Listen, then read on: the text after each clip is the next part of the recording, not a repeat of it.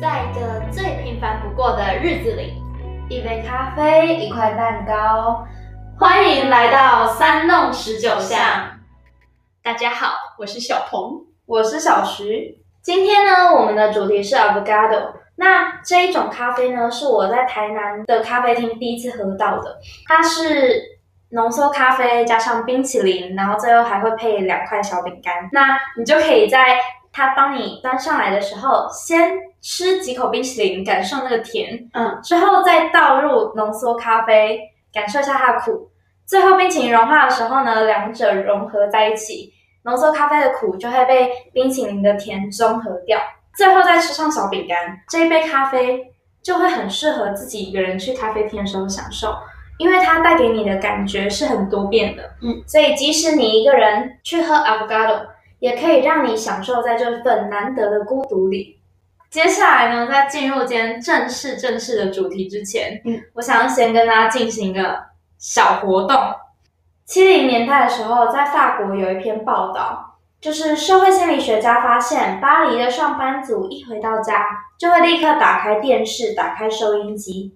其实没有人在看，也没有人在听，但是只要有一个声音、影像在旁边，这样子对那些上班族来说就是一件好事。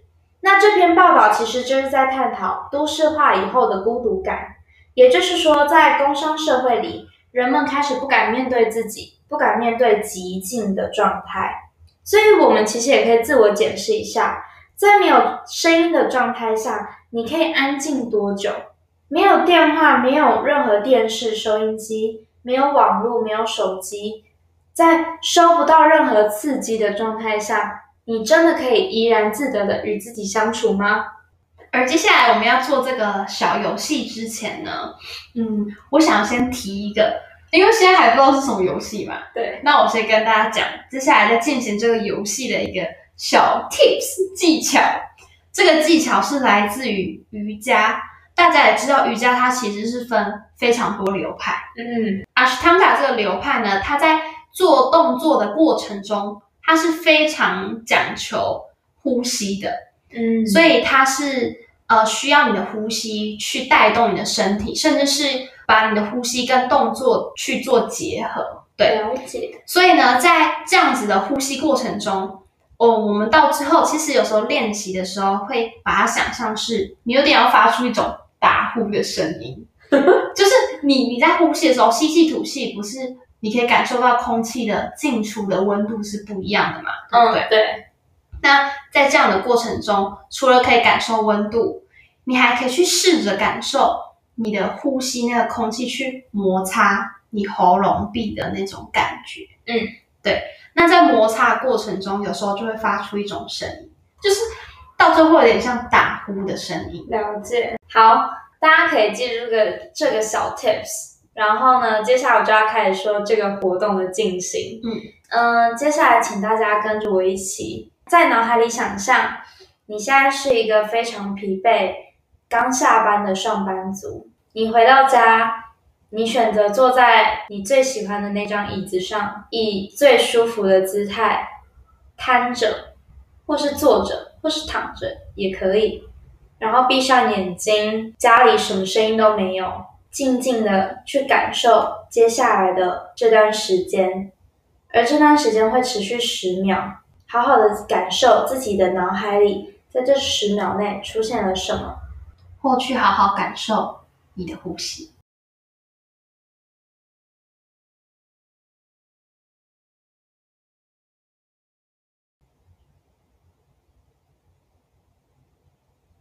好，时间到。那我想问一下小鹏，大家也可以在自己心里面问自己，嗯，在这十秒内，你的脑海里有想什么吗？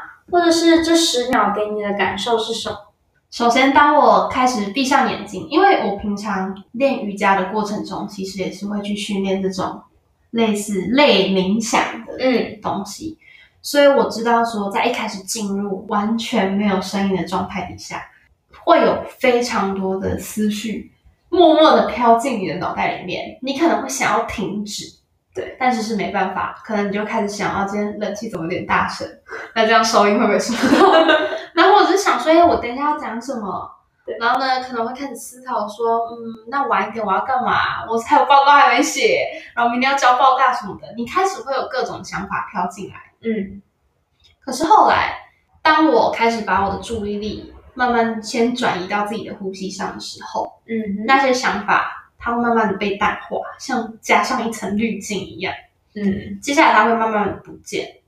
可是其实，在这个过程中，我并不觉得说一开始就一定要说到真的要什么变成像禅宗的那种境界空，完全就是已经已经到一个佛家已经超脱，并不需要。我觉得最难能可贵的状态是，你下一个第三者对看着你的思绪这样进来，对，又慢慢的让它这样出去，嗯就是不需要特意的去要强迫中断它，强迫它停止什么的，用各种另外的想法去压迫它。就是让它去流动。对，所以我觉得孤独就是圆满的开始。如果你没有和自己独处的经验的话，其实你就会不懂得怎么跟人家相处。你总是要先了解自己，你才能够去用一个最适当的姿态去面对别人。嗯，对但是，呃，很奇怪的是，其实在中国儒家或是华人文化里面，嗯，圆满对于我们来说是大家都在追追求的东西，从古至今。没错像。是你看，很多人就说月有阴晴圆缺，去讲那个月圆人团圆，对，很多诗都在描写这个东西。没错包。括像我们呃我们的餐桌嗯，都是圆的，大家要围炉。对对对我们用的很多东西都是一个圆满的圆。对，这样在这样子的文化底下，嗯，大家去追求一个圆满，可是好像却排除了关于孤独、关于自己、关于个体。嗯，因为在古代春秋战国时代的时候，生活是非常动荡的，嗯。所以大家不能先有自己，嗯。大家要先有国，因为大家都会说先有国才有家，嗯，如果没有国，我们就不会有家，所以我们必须先强调我们是一个群体。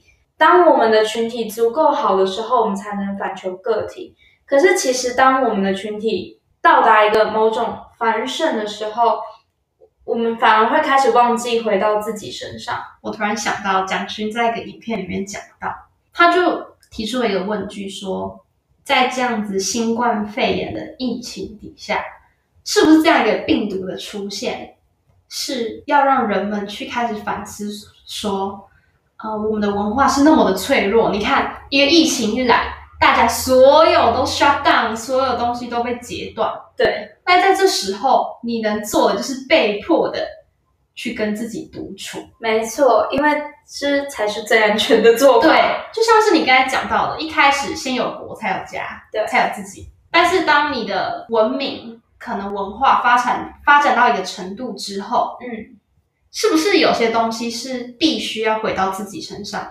我想这是势必存在的，因为当人们开始忽略自己、不重视自己的感受的时候，即使你看似很有目标的活着，但其实你的生活都是空的，嗯，变成是一种不断的去渴求的状态。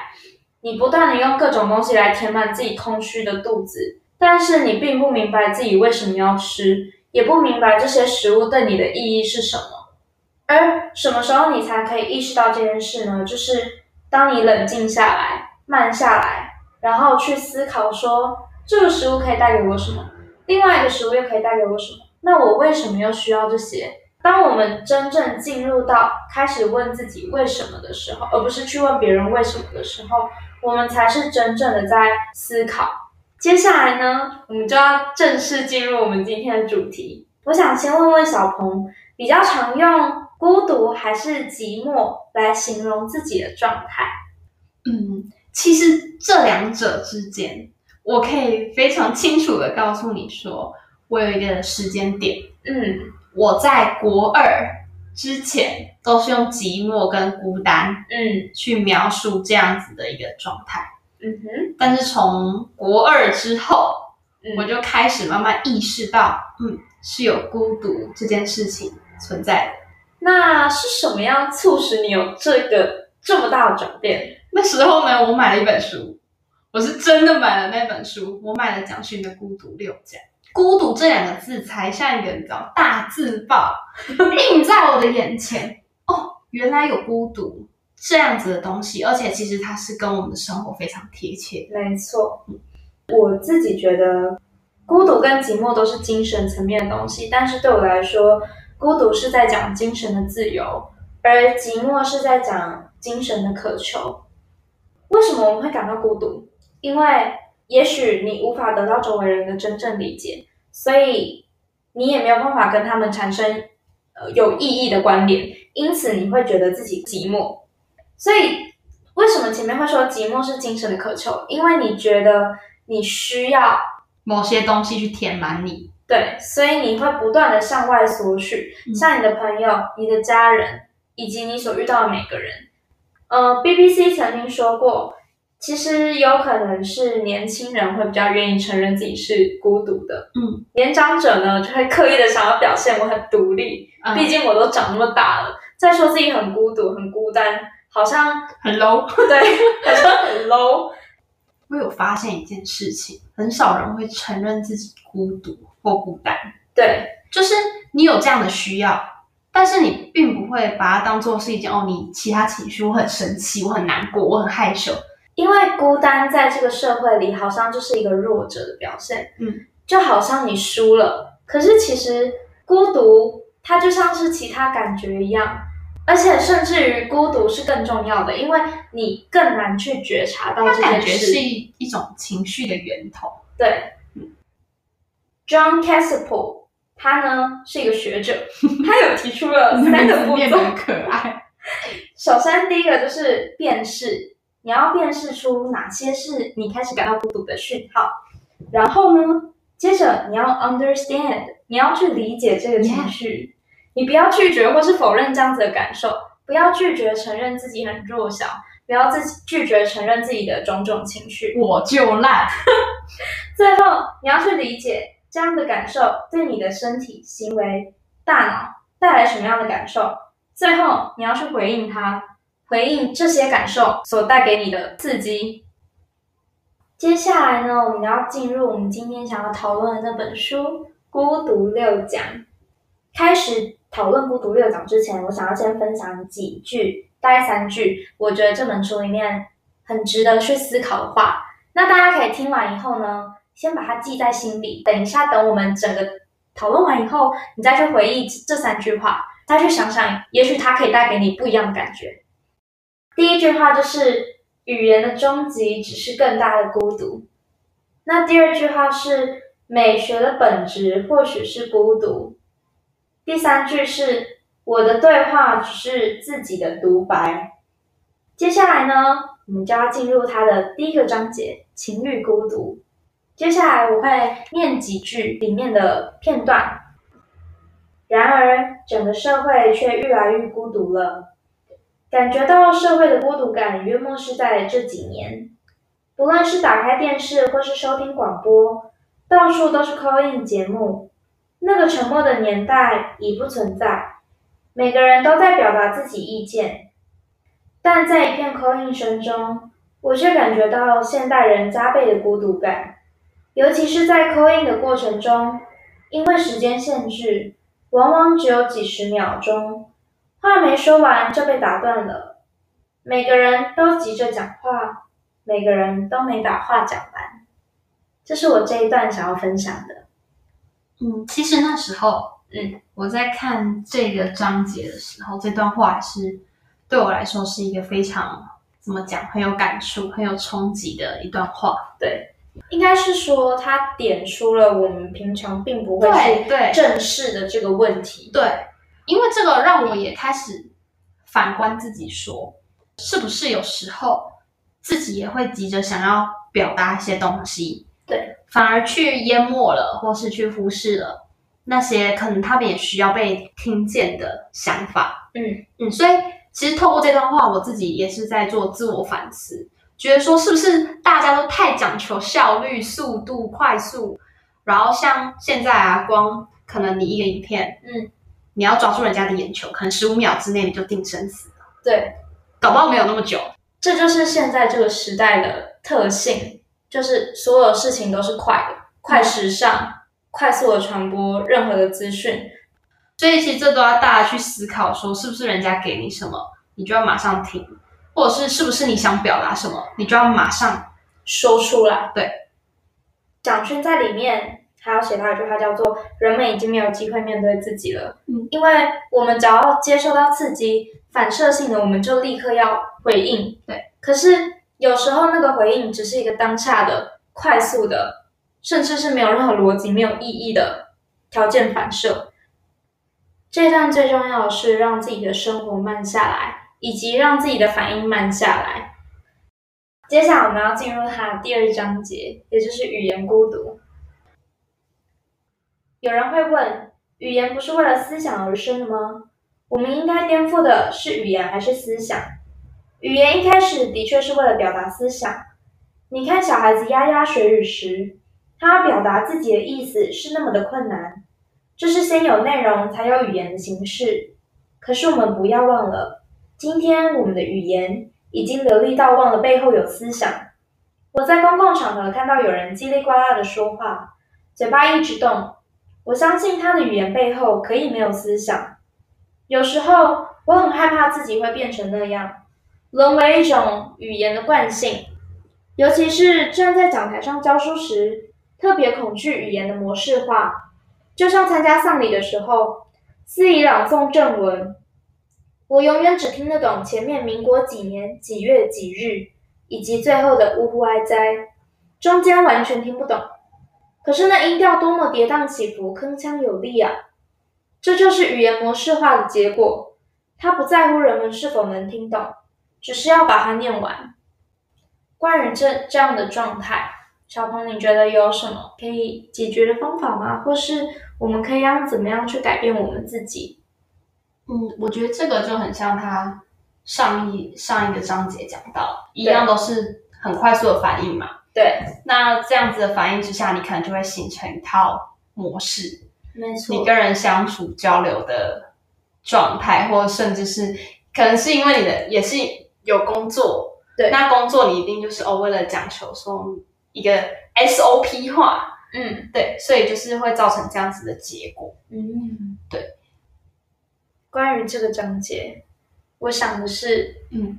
我觉得声音跟表情在现在这个时代都可以是假的。嗯，对，就是声音是假的。其实你有的时候只是在虚张声势。嗯，因为你内心最深沉的部分，往往是很难直接用你的声音和表情在现在这个时代去表达出来的。没有人要听啊。对，因为没有人要听，所以即使，所以对我来说，这个章节其实对我最大的影响就是。我会去更细致的去观察一个人在说话的时候，在行动的时候的姿态。这样突然让我好害怕。你现在看着我，我才不会观察你。我看着你就真的只是单纯的看着。好，谢谢，不客气。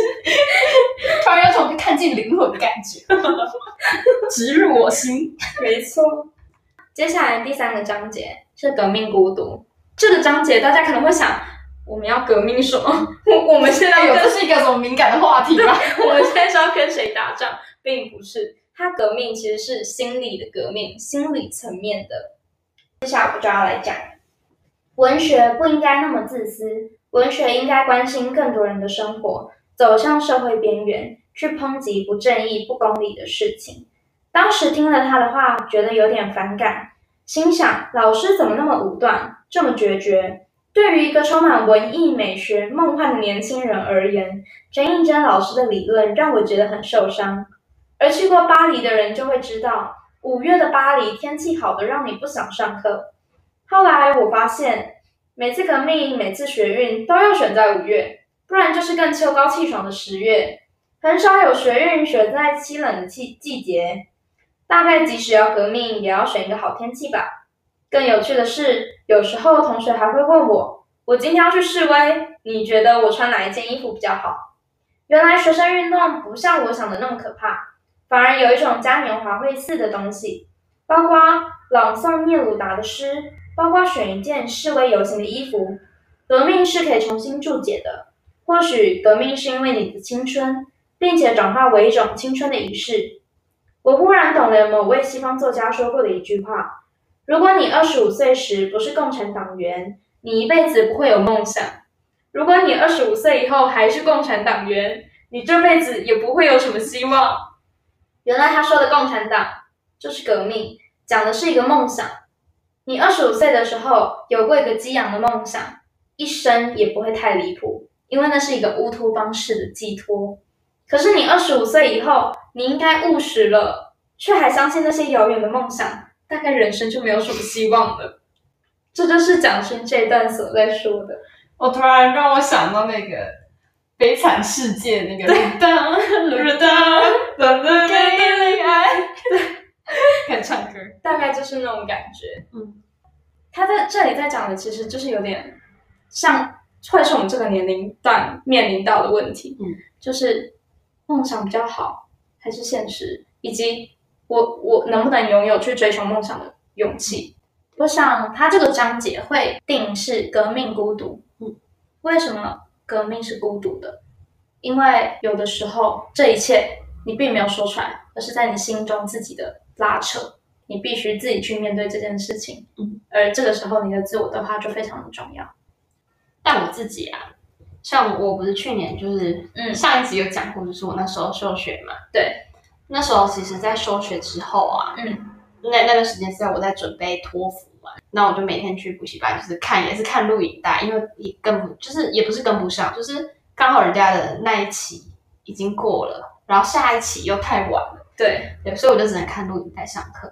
但那时候其实对于要出国念书这件事情啊，嗯。我还没有一个，它还算不上是我的一个那那个阶段的一个目标或是理想。嗯它没有被我放进去那个 to do list 里面，它只是一个我先暂时逃离那个环境试试看的一个路吧。嗯对，然后那时候其实我很迷茫，嗯，就说那我现在做这些事，我是真的是在快乐做这些吗？嗯，那我去做了，我会不会快乐？嗯哇，那时候的我，我就是我那时候做法是，我就是什么都不想，我就是真的，我就是要懒，我就给他懒到底。对，不想读书的时候，我就是完全不读书，我也不管说我是不是在拖延或者怎么样。我花了大概一个月时间哦，我那时候很紧迫是要考试的，大概两个月不到两个月，一个半月的时间，我就要去考试了，而且是必须要考过。我没有没有没有让我失败的机会哦，失败的话，我大概就是回去继续读中文系，对，没有。错。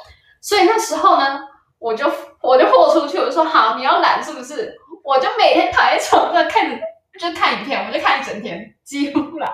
然后就没有没有看一整天，对我我早上是去上课的，上完课回来我不想读书，我就真的不读书，我也不强迫自己，因为强迫自己我没有做到，反而又带给我自己心理上的压力。很大的罪恶感。对所以我宁愿哈，我就不要罪恶感。你要做是不是，我就给他做了。然后这种状况呢，我大概持续快一个月，到最后有一天，我就躺在床上，那时候已经我就追完了各种韩剧，然后看完了那一部我忘了是什么，我就看完最后一集之后就躺在那边，然后后来我就觉得，突然觉得自己好像有点累。可是后来想想，我我也没有根本没有做什么，我只是每天躺在床上看剧，然后出去上个课，然后再搭公车回来。对我，当我开始意识到说我会累这件事的时候，嗯，我就开始思考说，那是什么东西让我感到累？我没有罪恶感啊，对我那时候已经没有罪恶感这种东西了。我也那时候也并没有给自己太大的压力，要去做这件事情。嗯后来我就在经过这样子的一个跟自己的对话当中，我就理清楚了，这个累是因为我没有在心里想做什么事情的时候马上去做。嗯，好，这就像拖延嘛，你想到说你要去做一个报告，可你心里一直在想，告诉你说对，你要赶快去做。可是我的身体就是没有动。对，可是当你这样子，这个结束之后，那个罪恶感带给我的东西是累、疲惫，你会觉得哦，我今天怎么那么累，我好累，我好想睡觉。可是后来我发现，那种疲惫不是你身体上的疲惫，而是心理上的。对我开始到意识到这件事之后，我就在想，那我是不是可以不要让我身体那么累，或是我的心这么累？我为什么要这样子折磨自己？我生活在这世界上都那么不容易了，结果对待自己最不好的人，竟然是我。我对，从那次之后，我的我的 IG 也改成不是说什么呃，在什么什么都不想的时候里完成心之所想。对，这个的意思就是说，我现在什么都不想，我就是突然心里冒出一个想法，哦，我现在好想睡觉，我我就去睡觉了。因为这就是很多时候半夜你继续划手机，其实你已经很累了，心里告诉你说你也很想睡，你眼皮已经慢慢在地上的时候，然后你又硬要划手机，那其实是很痛苦的一件事情。你就是在阻挡你自己内心想做的事啊。可是那，其实就是你现在最需要的。对我后来发现，原来那就是人家所谓说的你内心的声音。对，其实它很大声，只 是你没有意识到它是你内心的声音。其实每个人的内心声音都很大声，只是我们最常阻挡的就是我们内心的声音。对对，你现在去读书？没有，我现在其实还可以不用你以为那只是一个选项或是一个想法，不？那其实就是你内心在告诉你，你最需要做的该事情是去做什。么？对，然后那一天晚上，我就想，好，我就内心突然又冒出了第一个想法，我要去拉筋，我要练瑜伽。那天我就就是到了我们现在录音这个房间，我就我就马上，因为你才刚想好这件事情，你总不可能就打自己一巴掌吧？我就马上就摊开我的瑜伽垫，那是我这样一个多月以来，没有多一个多月，差不多一个月以来。第一次开始去活动我的身体，之前在还还没有休学之前，我是热舞社的嘛，嗯，然后那时候我就尝试一个我之前从来做不到的动作，就是一个呃手用手肘倒立的一个体位。嗯，对。结果我就一开始是靠墙练习，因为是头顶着地板，嗯然后手肘、你的手臂跟你的手是会接触到地板的。嗯，然后一开始我觉得我自己做不到，嗯，后来我就专注在那个当下，你知道，我那天晚上竟然我就真的成功离开墙壁，嗯，我就做到了那个倒立的一个体位。我后来突然很感动，然后也突然发现说，原来真的是我想要做什么，我真的去做了，对，我是做得到的。没错，然后就从那个点开始，就后面事情运气也整个慢慢变好了。对，可能跟自己的心里面的转变有关系。没错。接下来我们就要进入它的倒数第二个章节——暴力孤独。它里面提到了暴力美学。暴力美学，它“美学”这个字不只表达表象的美，还包含着人性不同向度的试验。如果暴力是人性的一部分，那么在美学里，如何被传递，如何被思考，如何被观察，如何被表现，这些都变成重要的议题。我们会在不知不觉、潜移默化中，把我们的暴力、内心的暴力因子转化转化成视觉上的感受，或者是转化成借由看别人受苦来满足自己内心的暴力本性。这就像人都喜欢听八卦对，所谓的暴力美学，就是一种艺术的表现手法，哦，主要是在观感上让暴力以美学的方式去呈现。因为是经过美学的方式呈现，所以画面会比较诗意，比较经过柔和化。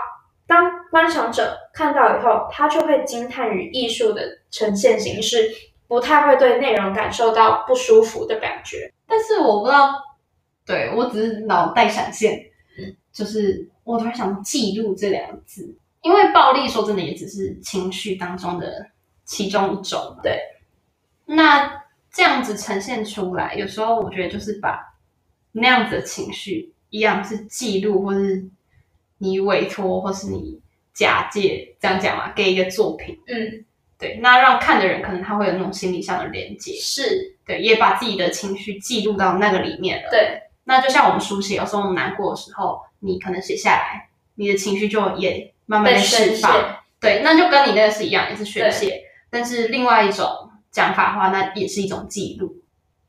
接下来我们很快进入最后一个章节：嗯思维孤独。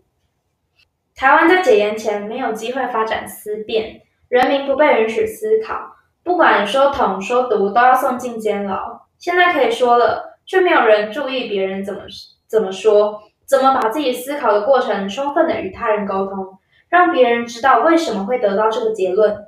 结论是，你不接受我的结论，就变成我的敌人，也变成对立的状况。我在好多场合里遇过这样的状况，因为缺乏沟通的耐心，思辨的过程完全被简化，而思维最大的敌人大概就是结论吧。任何一种结论来得太快的时候，就会变成思维的敌人。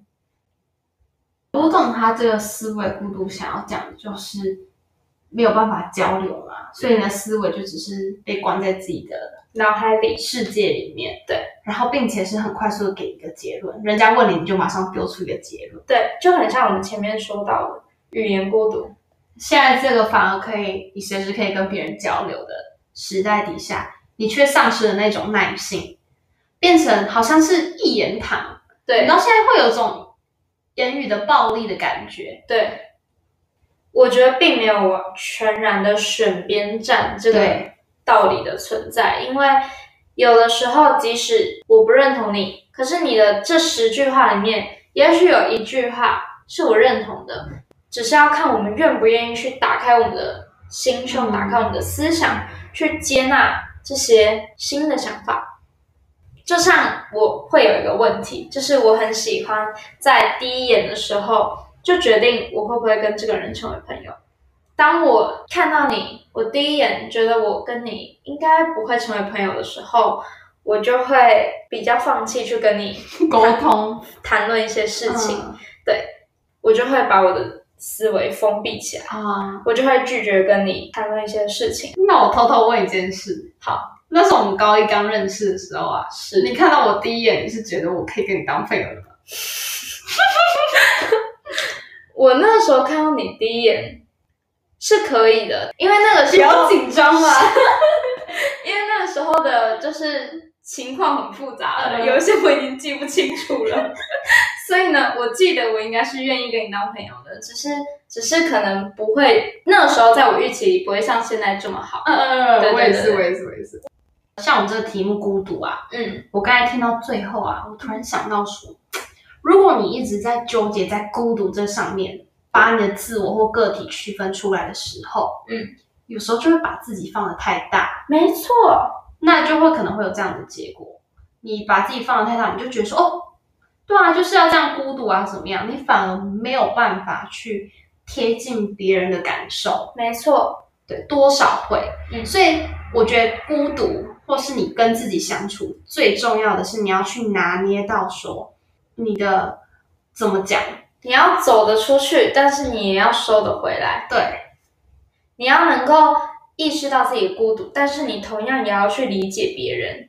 最后呢，其实还有一个章节是伦理孤独。那伦理孤独呢，它里面有讲到一段，我记得年少时读到哪吒要把肉身还给父母，变成游魂，最后找了与父母不相干的东西作为肉体的寄托，隐约感觉到那是当时的我最想做的背叛。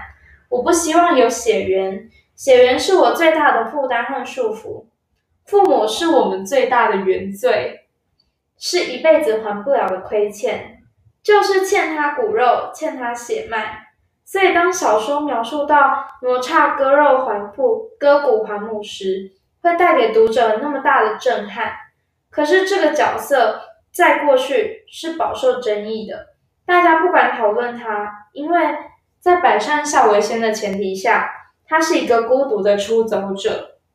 那这一段，它其实就是在讲的是我们在伦理之间的关系，我们是否要全然的依从父母，我们是否能够在家庭伦理下保有我们自己，而并非只是一个女儿，而非只是一个儿子的存在。对。我觉得这个啊，就是不要去要硬要把这个界限画那么清楚，嗯，因为这有些东西就是一种情感上面的事情是没办法理清楚的。对，那同样，但是你还是要知道说，你就是你，你是一个个体，你该怎么样去拿捏那个尺度？对个体跟群体之间的一个相处吧。那今天呢，我们就分享到孤独六讲这边。嗯，其实今天的结论，我们今天就是最主要就是谈论说，提出寂寞跟孤独之间的一些小小差异嘛。对，然后最后谈论到了蒋勋这个很很有代表性的《孤独六讲》这本书，让大家看到孤独有这件事，有这个情绪，然后并且开始慢慢的去觉察说你生活中的孤独，觉察哦你哪些是寂寞，你哪些是孤独，那你是不是有可以静下心来去好好感受这些所有的情绪的时候？下一集呢，我们会开始加入一些可能在我们身旁周遭发生的跟孤独可能有些相关，或是跟某些情绪上的处理也有关系的故事。那最后呢，就是下一集会有树洞环节，就是我们有提出的问题，然后大家有给我们一些回应。对，然后我们就会在下一集的时候分享给大家。谢谢大家这次的光临，我们下次再见，拜拜，拜拜。